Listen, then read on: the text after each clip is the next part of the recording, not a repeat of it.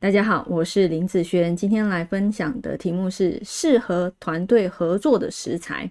啊，我讲的食材不是吃东西的食材哈，是在食神里面的哈，食神还有财星，好这两个食神。那我会以大运的一个优势来讲，譬如说我们现在目前当下是哪一个大运？那这个大运我的优势，好，譬如说。我的时旺，或者是我的财旺，或者是你的用神是时，或者是财的人。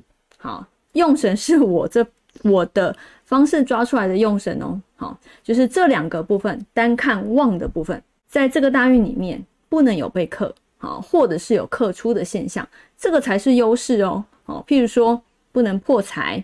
不能破关，不能破印这方面的部分。那在团体合作来说的话，其实基本上一个团体啊，最好是有人对外，有人对内。对外的人，好，对外的人最好他的优势是属于这两种。比如说他的时商很很旺，或者是他财很旺，他可以专门去做对外的一些行为。对外的一些冲劲，还有他思考模式，因为他对外他容易带钱回来。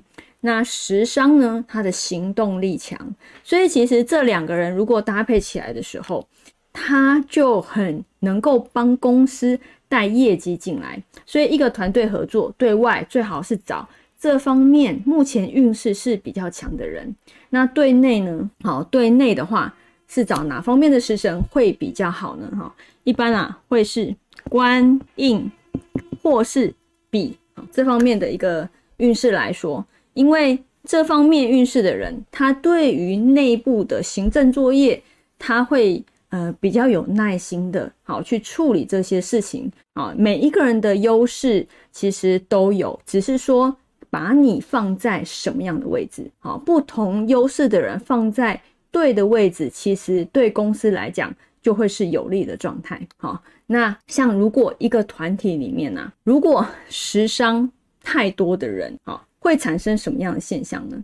一般时商太多的人，可能会，譬如说意见太多，好，然后呢，或者是大家意见不合的状态，好，这两个都会是属于容易变成这个样子哦。那也不能全部都是财型的人，为什么？因为财喜的人太过于理性，好，对于人和人之间会有时候会比较没有温度，所以如果去嗯对内的时候，哈，内部处理来讲，他就会是属于比较偏弱。对于外面出去打拼的人来说，这个反而会是他们的优势，因为他们是属于目标主义的，好，他只要达到他的目标，那其实就行了。那以目标为主义的人，你叫他们去做以目标的事情，对他们来讲反而是容易的事。对我来讲，每一个八字它都有它的优点和缺点，以及优势劣势的部分。你把它放在对的位置，那其实对于好整个团体或或者是公司来讲，其实都是相对有利的。好，那以上这个影片就分享给大家以及我的学生，我们下次见喽，拜拜。